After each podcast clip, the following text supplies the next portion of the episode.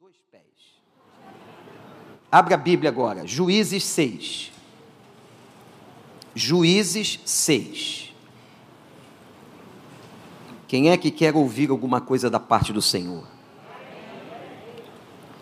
Então abre o coração e ora pelo pregador.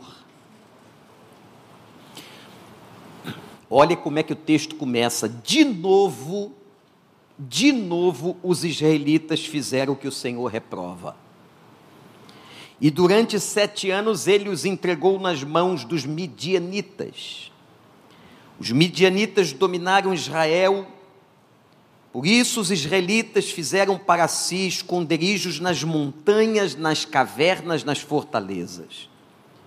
Sempre que os israelitas faziam as suas plantações, os midianitas, os amalequitas e outros povos da região a leste deles as invadiam. Acampavam na terra e destruíam as plantações ao longo de todo o caminho até Gaza. Não deixavam nada vivo. Eu queria que você grifasse isso.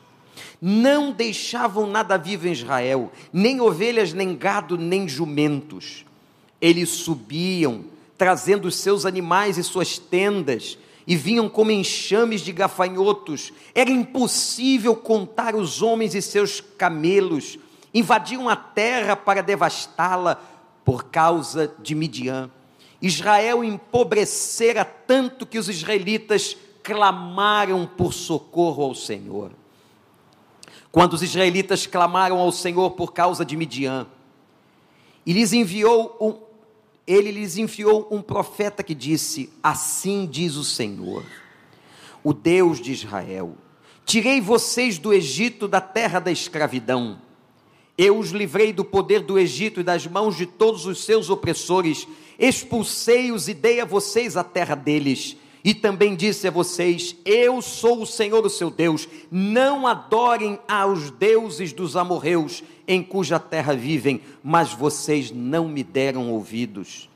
Então o anjo do Senhor veio e sentou-se sobre a grande árvore de Ofra, que pertencia aos biritas Joás. Gideão, filho de Joás, estava malhando trigo num tanque de prensar uvas para escondê-lo dos midianitas.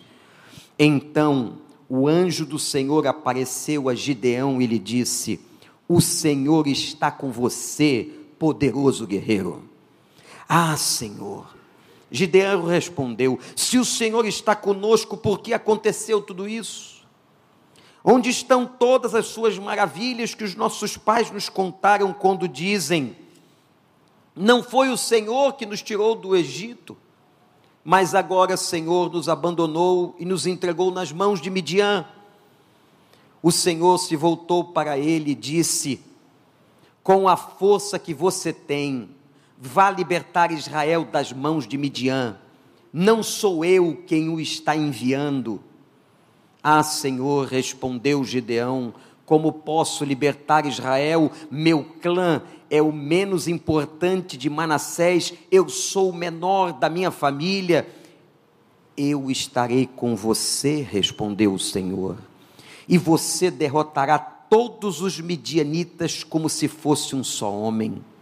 Gideão prosseguiu: Se de fato posso contar com o seu favor, dá-me um sinal de que és tu que estás falando comigo.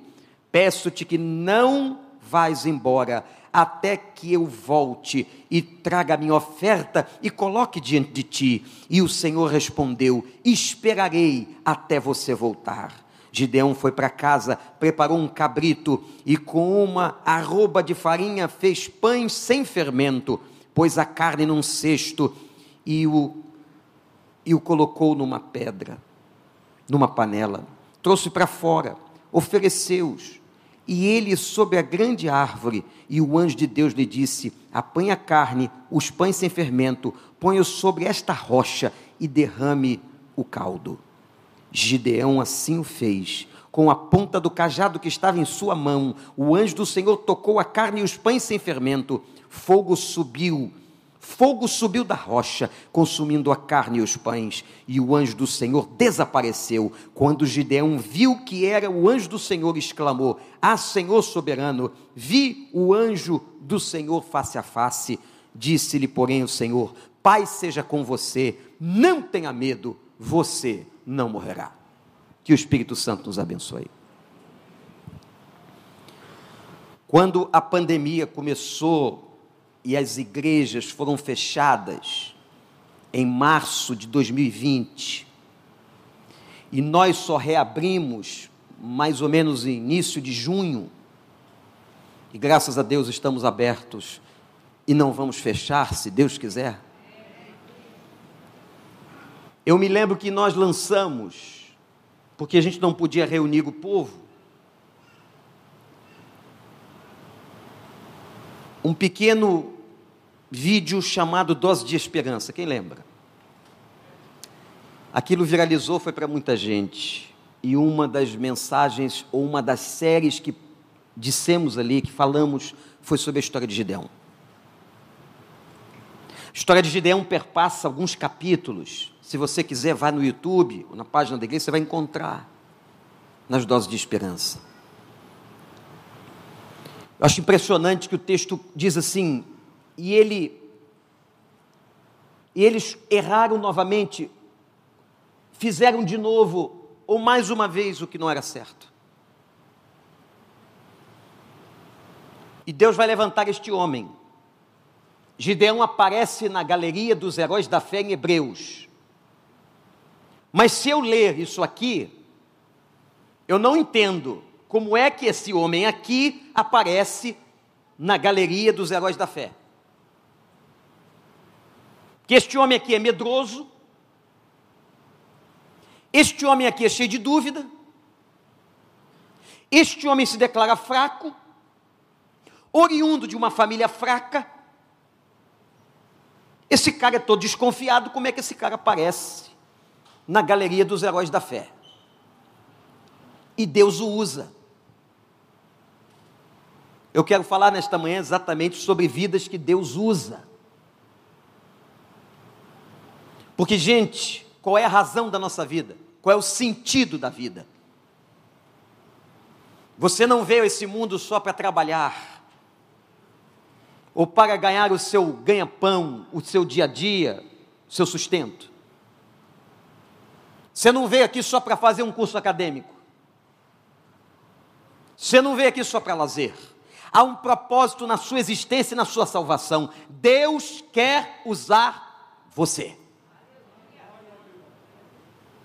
Deus quer usar você.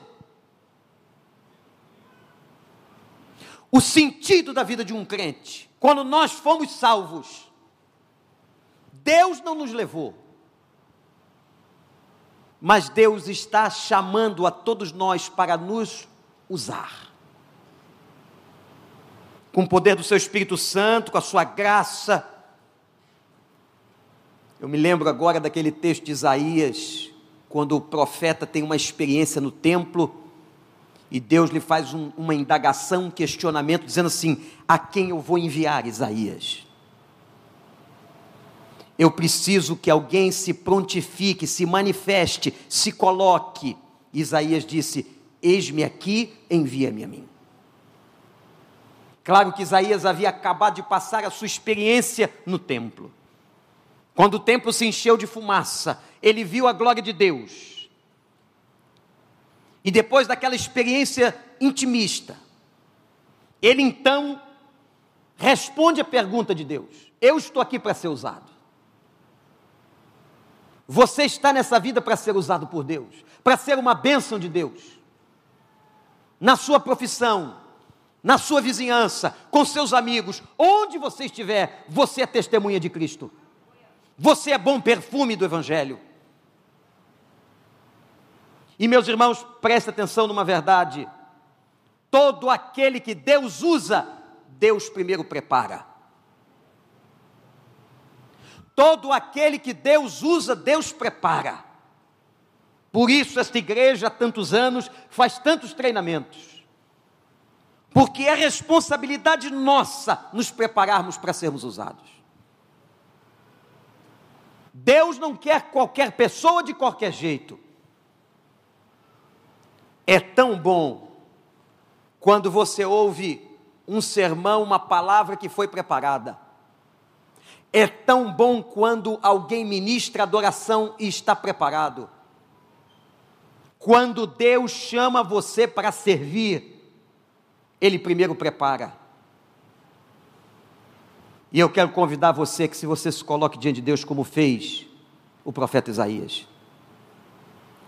Nessa passagem que eu li aqui, que todos lemos, quero destacar três pontos importantes, anota aí, para ficar bem didático para você.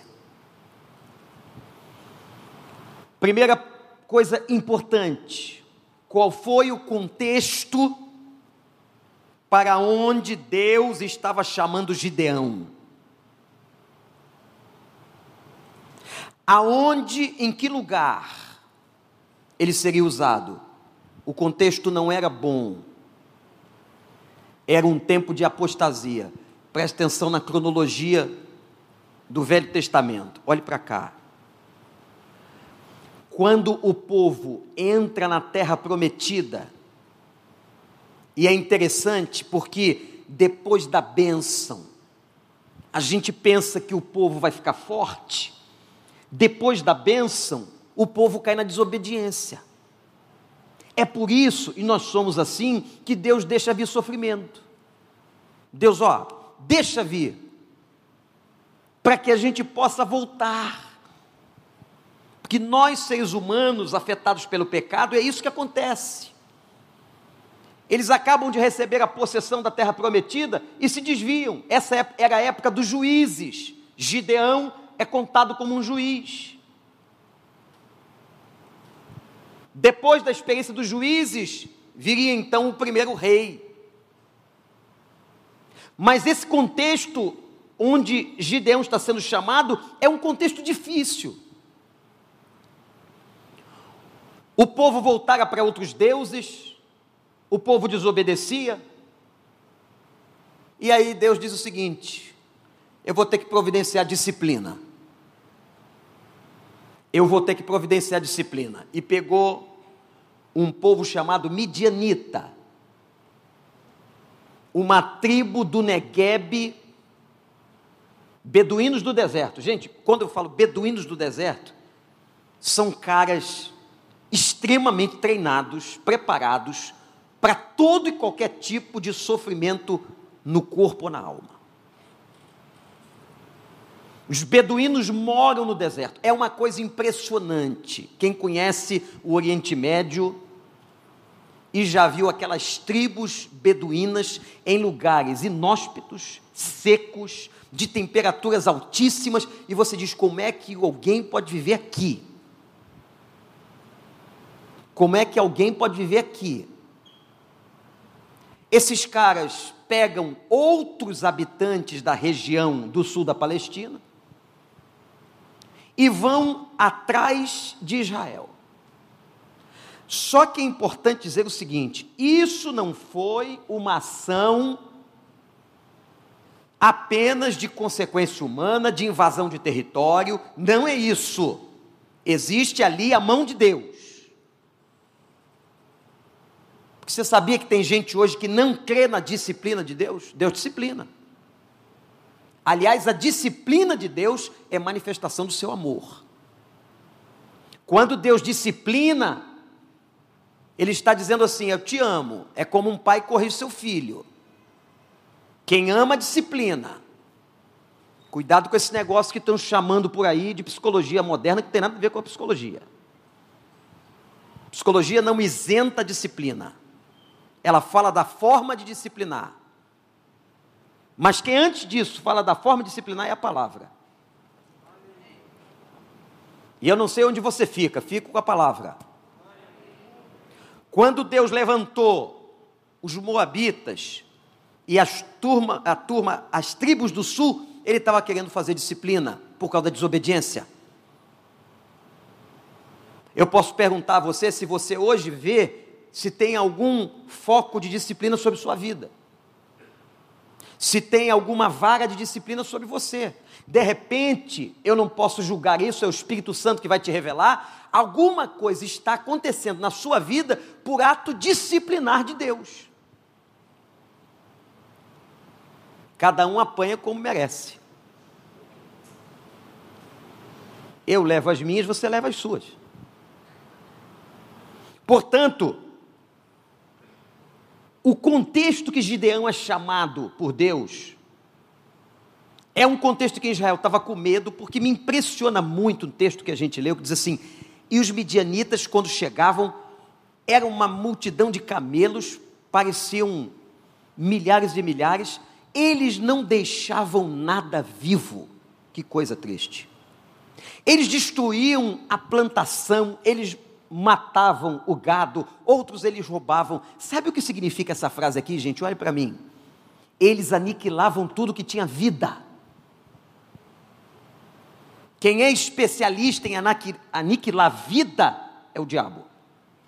Eu vim para matar, roubar e destruir. Eles invadiam o território, aniquilavam tudo que era vida. Com isso, o povo de Israel está com medo, está dominado, está cercado, e era o que? Era a disciplina de Deus. E Deus deixava tirar o sustento, isso é impressionante. Porque se os midianitas destruíam as plantações, a agricultura, e destruíam os animais, com que Israel ia comer? Eu quero que você saia com isso aqui pensando como é que Deus toca, até no sustento às vezes, para fazer um ato disciplinar. Gideão é chamado nesse contexto, e você? Todos nós somos chamados num tempo e num contexto difícil. Gente, nós estamos diante de uma loucura pandêmica.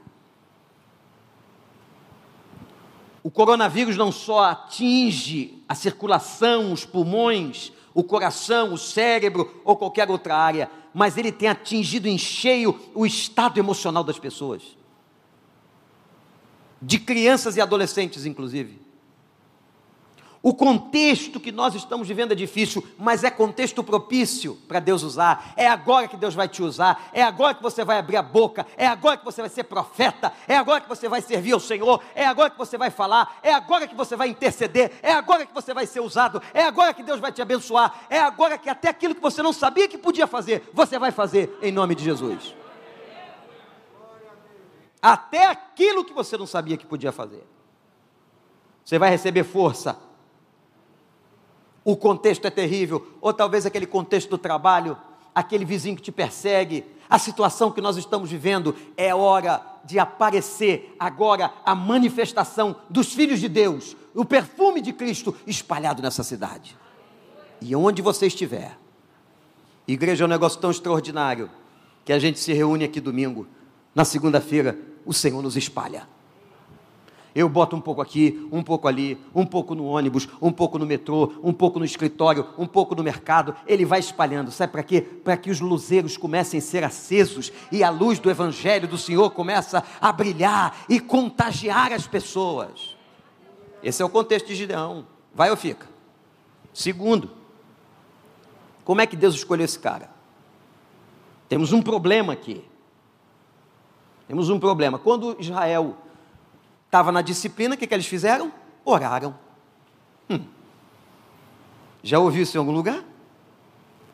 No aperto, ora. E diz o texto que Deus ouviu o clamor. E como é que Deus foi instrumentalizando a ação dele para libertar o povo das mãos dos midianitas? E detalhe: o sofrimento já tinha sete anos. Sete anos eles sendo invadidos, destruídos. Os midianitas e as tribos matavam tudo, não deixavam uma planta em pé, não deixavam um animal em pé.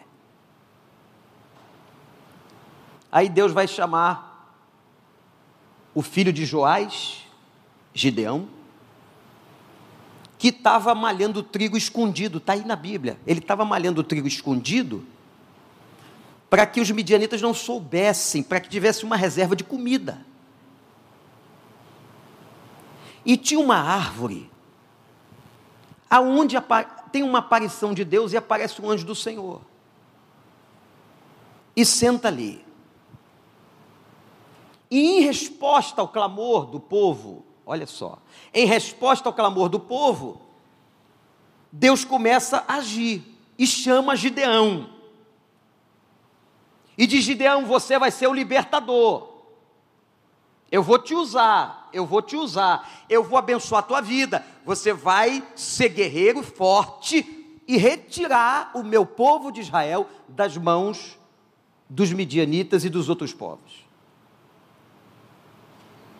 O que impressiona nos versos 12 e 14 é como Deus via Gideão. Anote isso. Como que Deus via Gideão. Os olhos de Deus começa chamando Gideão de poderoso guerreiro. Mas como é que Gideão é um poderoso guerreiro? Se ele estava escondido, um cara cheio de medo, cheio de dúvida, cheio de problema, como é que ele é poderoso guerreiro?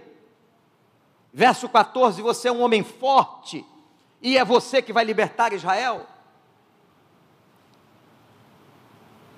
Olhe para mim que eu vou dizer uma coisa que é muito importante para você entender o Evangelho. Quando Deus olha para você, Ele olha a partir das lentes dele. Ele não olha para você a partir das suas lentes.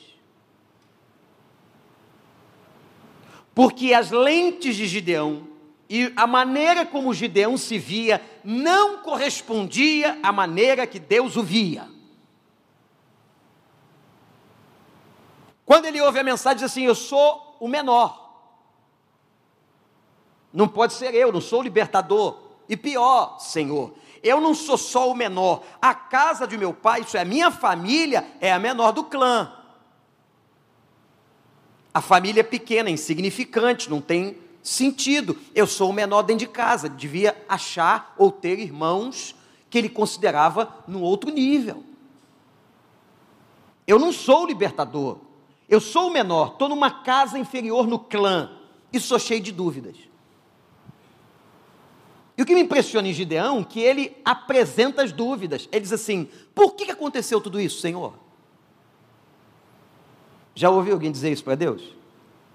Por que aconteceu tudo isso? Por que o Senhor deixou? Por que o Senhor permitiu? Não foi o Senhor que nos tirou do Egito? Ora, então por quê?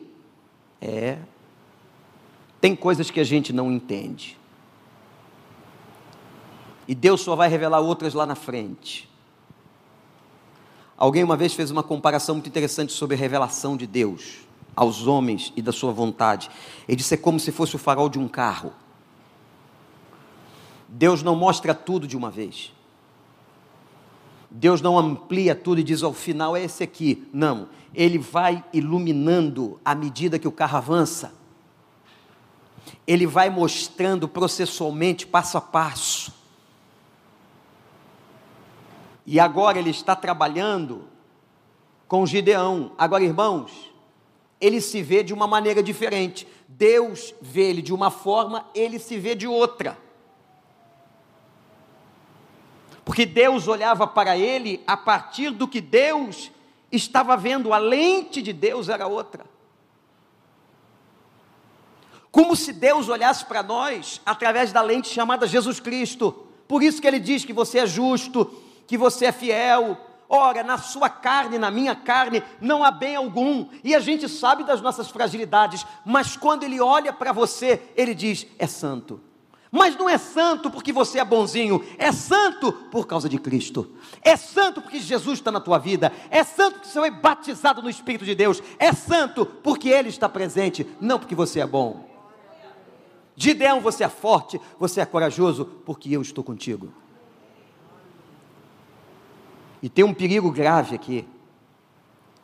O perigo é quando você vê a sua vida a partir de distorções psicológicas, emocionais e da realidade que você faz.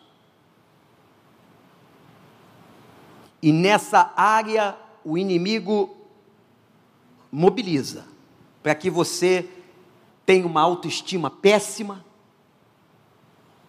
para que você tenha uma autoimagem péssima, porque se ele afeta a autoestima dos crentes, ele afeta a área produtiva, pastor Clóvis.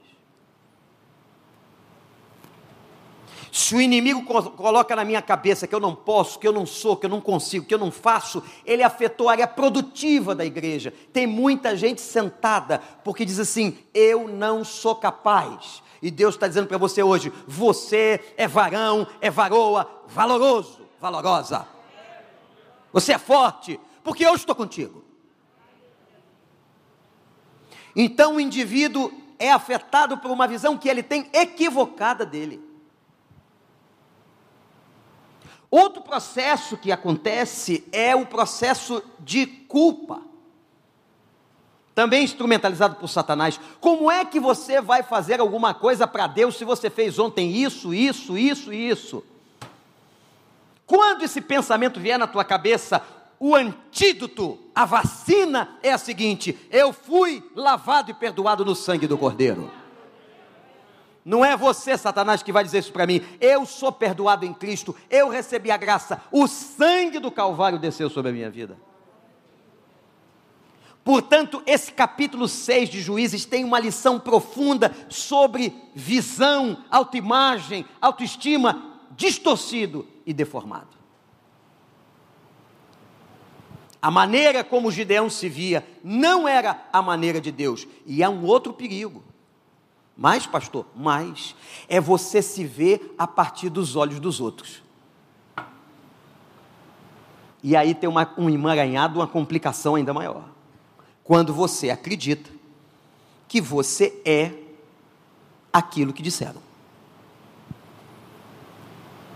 E aí, dependendo do nível de ascensão que uma pessoa tem sobre a outra, por isso que a Bíblia fala da palavra. A nossa palavra tem que ser palavra para abençoar.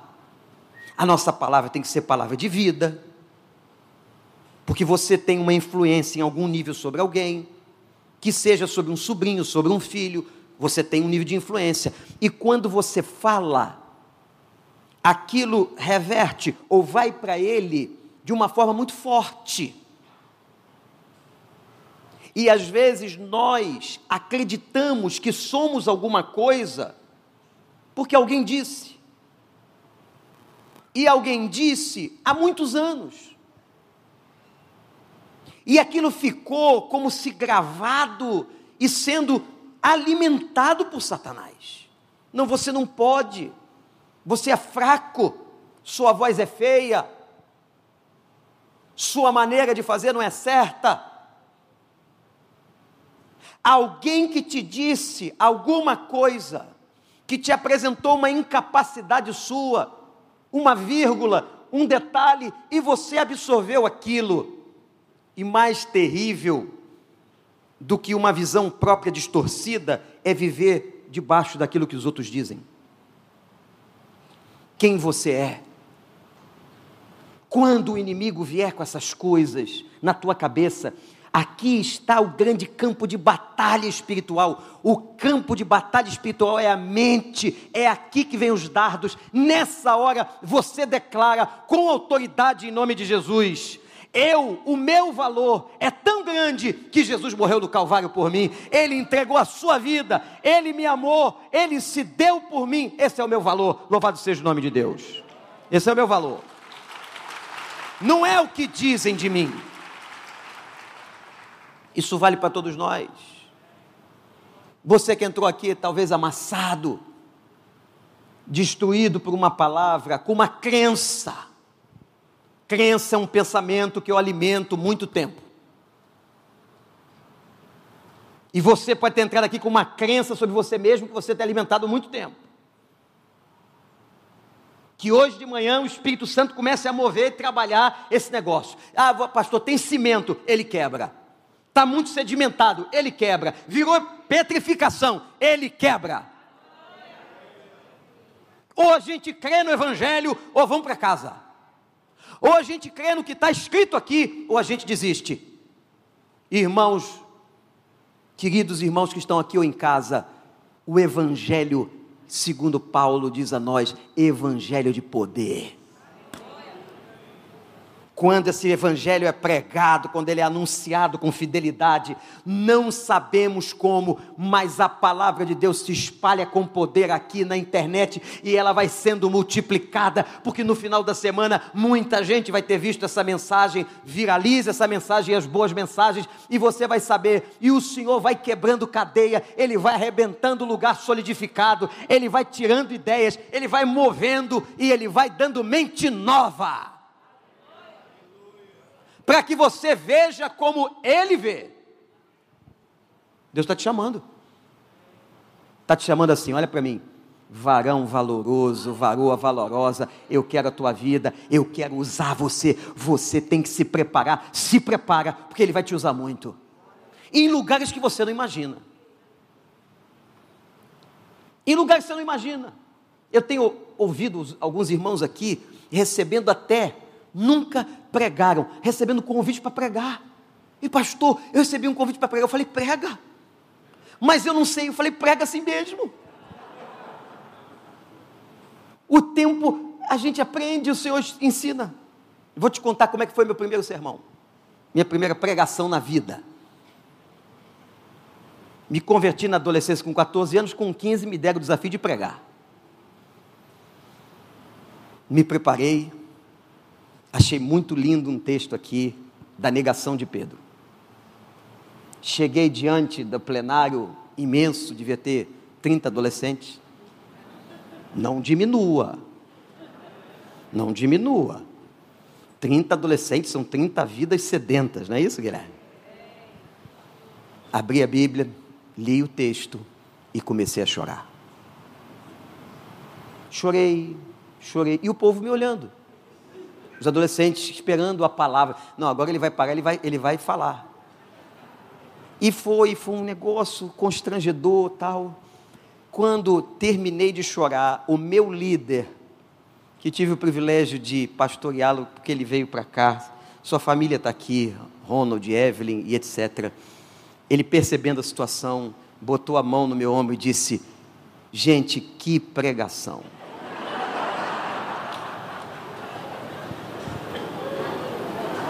Que palavra! Eu não disse uma frase que fosse minimamente edificante. Então está sendo chamado para pregar? Prega, chora, ora, faz o que quiser, deixa Deus te usar, Deus vai te usar. Não importa se tem um, se tem dois, se tem trinta, se tem cinquenta, se tem duzentos. Abre e diz assim: Senhor, eis-me aqui, usa-me a mim. E ele usa todo mundo, ele usa o cara de português refinado, mas ele usa o cara que não tem português refinado. Ontem uma irmã nossa, que frequenta os nossos cultos, veio aqui fazer uma, declama, uma declamação, oitenta e poucos anos, ela declama um salmo inteiro. Uau! Vontade de ser usada. Aí você está aí cheio de energia, de saúde, de experiências, e você está jogando isso para onde? Tem que colocar para fora, tem que deixar Deus te usar. Não pode ter uma atitude assim. Aí Deus diz a ele: Você é varão valoroso. E disse: Fica tranquilo, porque eu estou contigo. Estou contigo. O Senhor está com a gente. Terceiro, e para terminar, Gideão é um cara muito sincero e passa por um período de preparação. Eu volto a dizer: todo mundo que Deus quer usar, Ele prepara.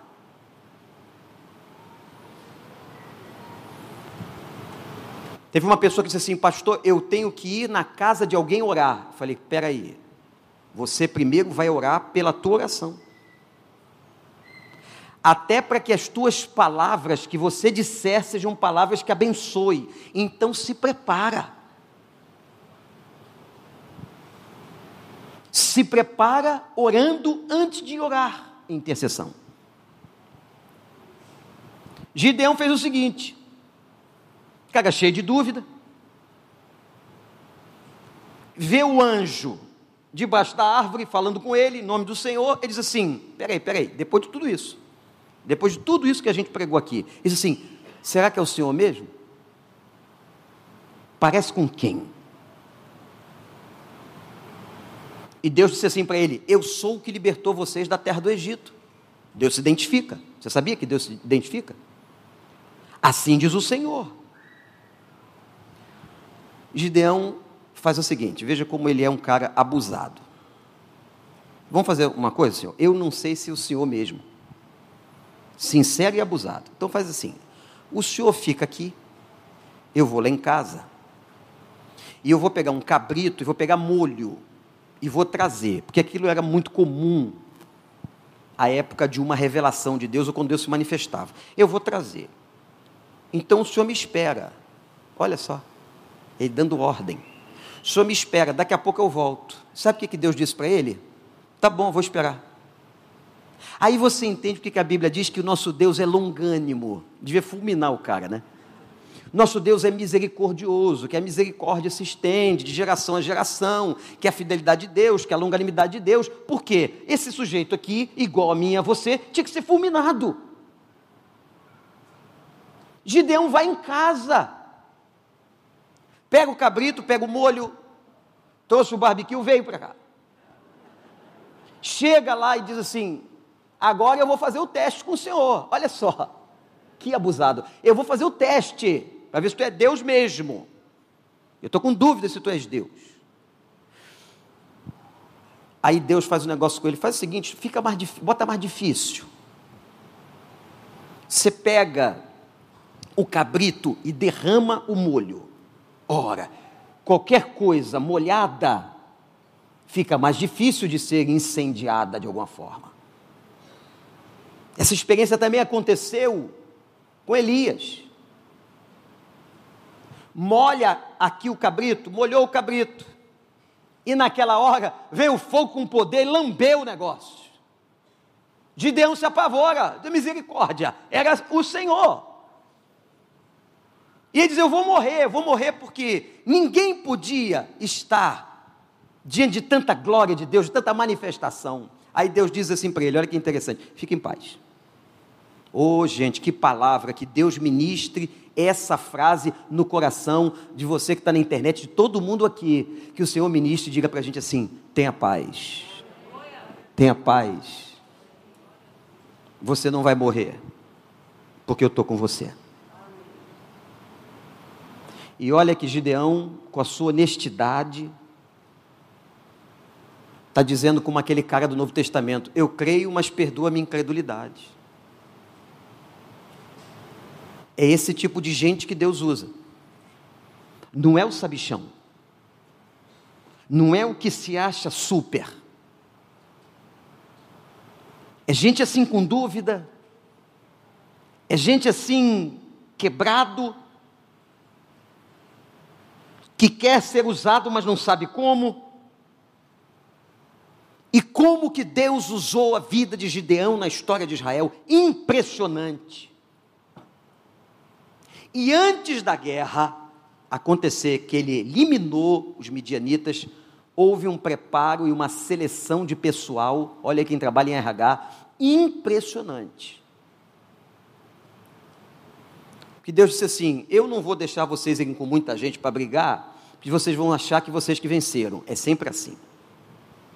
Então vocês vão com um número desfavorável, para que vocês vejam que fui eu foi a minha glória, foi o meu poder.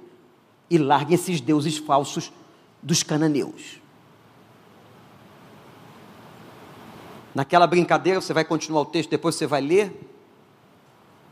Deus então seleciona 300 pessoas. Primeiro ele dá uma palavra, quem está com medo não vai. Olha que interessante. Quem está com medo não vai. Um monte de gente. Que foi sincero, eu não vou nessa não. Esses midianitas são muito fortes, já fizeram uma bagunça sete anos aqui, eu não vou. Aí Gideão achou que estava bom. Um monte de gente desistiu. Tá bom, senhor? Não, tem que apurar. Tem que ser menos gente. Vamos ver quem vai beber a água sem dobrar os joelhos. Deus tem uns negócios muito interessantes. Por que, que o cara não podia se dobrar ou dobrar os joelhos? Por que guerreiro não se deita no chão, não se prostra em curva? Porque ele vai ser atingido e morto. Tinha que beber água numa posição do corpo em que ele estivesse alerta. Orai e vigiai. Com uma das mãos sustenta a arma, com a outra mão pega o caneco e coloca lá. E não se curva sobre o 300. E foi com 300 que Deus venceu. E mostrou para eles: fui eu que dei a vitória. Não foi o poder de vocês, Gideão. Não foi o exército de Israel. Porque os midianitas e a turma do sul da Palestina está muito mais bem preparada. Deus providenciou a vitória. Deus prepara. Pode vir para o summit, que é momento de preparação de gente. Já vi muita coisa acontecer. E naquele momento Deus agiu de maneira tão poderosa. Mas tudo começou quando Gideão se reconhece fraco, duvidoso, cheio de questões, e dizendo para Deus: Senhor, eu acredito, mas eu tenho que ir lá em casa, pegar o cabrito. Quantas vezes Deus te fala alguma coisa, olhe para mim, e você diz a Ele: Eu vou lá pegar o cabrito porque eu estou duvidando. E Deus tem toda a paciência do mundo, dizendo assim: Pode pegar o cabrito que eu vou te esperar, eu vou esperar você aqui. Meus irmãos, o texto desta manhã chama a igreja a um preparo, chama a igreja a uma postura, chama todos nós a uma convicção: Deus quer nos usar. Onde você tem sido usado? Deus tem te dado dons e talentos, são duas palavras diferentes. Talento é algo natural. Talento qualquer pessoa tem. E talentos diferentes. Há pessoas com habilidades manuais incríveis. Há pessoas com habilidades musicais incríveis não precisam ser crentes, que vão sentar naquele piano e vão tocar peças fantásticas. Isso é talento. Mas Deus ainda capacita os seus filhos para, para a obra do ministério, para a edificação do corpo, dando-lhes dons. Dom é presente dado direto pelo Espírito Santo. É por isso que incrédulo não recebe dom. Re, incrédulo só recebe talento, mas dom só os que são filhos de Deus. E depois você pode pegar a lista, não tem uma lista só, as listas do Novo Testamento dos mais de 20 dons espirituais. E a pergunta é: o que você faz com o seu talento ou com o seu dom? Você adora vir ao culto, mas o que, que você vai fazer segunda, terça, quarta, quinta, quando ele nos espalhar pela cidade? E através de um talento que você tem, ele pode te usar, pode fazer com que aquele talento, o seu dom apareça naquele talento. Uma pessoa pode estar falando em público, é uma habilidade natural. Há muitas pessoas não cristãs que falam muito bem em público. Mas de repente Deus instrumentaliza o teu talento e te dá um dom de profecia. E aí, através da tua fala, você profetiza, você fala, você proclama o Evangelho. E as coisas são transformadas por causa do poder da palavra. Aí não é mais discurso, aí é poder. O que é que nós estamos fazendo com as nossas potencialidades? Você que lidera uma célula, você que lidera um ministério, você que trabalha em qualquer área, ou não, é hora de entendermos o seguinte: nós temos que nos colocar, nós temos que nos apresentar diante dele, Senhor, usa-me. Quem está aqui nessa manhã pode dizer a Deus: Eu quero ser usado. Diga a Ele: Eu quero ser usado.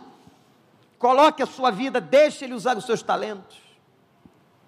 Quantos engenheiros, arquitetos, advogados, médicos, dentistas, com seus talentos abençoam a vida de pessoas? Empregadas domésticas, jardineiros, Pessoas simples, cheias de unção. E que chegam no lugar, o Espírito Santo libera o dom, libera a graça, e elas são testemunhas do Senhor. Porque o Evangelho quebra a lógica. Tem muita gente com português perfeito que Deus usa, mas tem gente com português comprometido que Deus usa também. Deus usa cada um à medida do seu dom, da sua competência. E Deus fala. Já conheceu aquela pessoa que fala tudo errado no português, mas fala tudo certo na mensagem? Já ouviu isso? Ela fala tudo errado no português. Não há concordância, o verbo está no lugar errado, mas o que ela fala é mensagem pura do Evangelho. É poder. Porque o Evangelho é poder para todo aquele que crê. Mas como é que esse Evangelho vai chegar se nós não somos usados, se somos apenas contemplativos na igreja? Deixa você ser Gideão, Deus vai te usar. Larga hoje essa visão. Eu sou pequeno, eu sou o menor da minha casa. Diga aquilo que Deus diz de você. Não o que outros disseram, não o que você acha. E repita palavras do Senhor, palavras de bênção. Eu sou servo do Senhor, eu sou servo do Senhor, eu vou ser usado pelo Senhor. Você concorda com isso? Vamos colocar nossa vida, gente porque a hora que a igreja colocar a sua vida, como Gideão, colocou a vida dele, suas dúvidas, suas crises, suas perguntas, fez teste, pediu sinais, Deus usou e libertou Israel. Deus vai usar você. Você é uma pessoa a quem Deus tem chamado e quer usar a sua vida. A Ele toda honra, glória e louvor. E coloque a sua vida nas mãos dele. E no mais, Ele vai fazer. Deus abençoe. Vamos ficar de pé? Momento final de reflexão. Não é para sair, é para refletir. Feche seus olhos, pensa no que você ouviu. A palavra dessa manhã para você.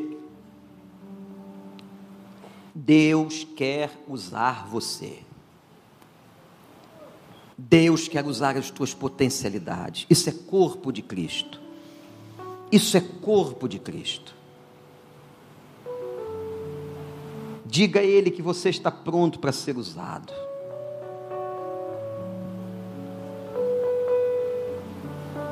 Diga a Ele que você quer ser usado. Minha gente, o significado da vida de uma pessoa só aparece quando ele serve ao Senhor. Quem não serve ao Senhor, para que serve a sua vida? Nós estamos nesses dias falando tanto de avivamento. Já falamos sobre o caráter, sobre orgulho. Não pode haver avivamento se vidas não se prostram dizendo a Ele: usa-me, Senhor. Usa-me, Senhor. Pede para Ele sondar você. Tem pessoas aqui novas na fé. Se pastor, eu não sei nem qual é o meu dom conversa com os pastores. A gente vai ajudar você a ler a palavra e descobrir. Deus vai te revelar. Pastor, eu quero usar os meus talentos para a obra. Faça isso. Deus está chamando você, varão valoroso, varoa valorosa. Você é forte, você é forte, você é forte. Não dê ouvidos a essas afirmações do inferno. Rechaça agora em nome de Jesus, rechaça. E diga: o meu valor é o valor da cruz, é o valor da cruz. Eu quero ser usado. Eu quero ser usado.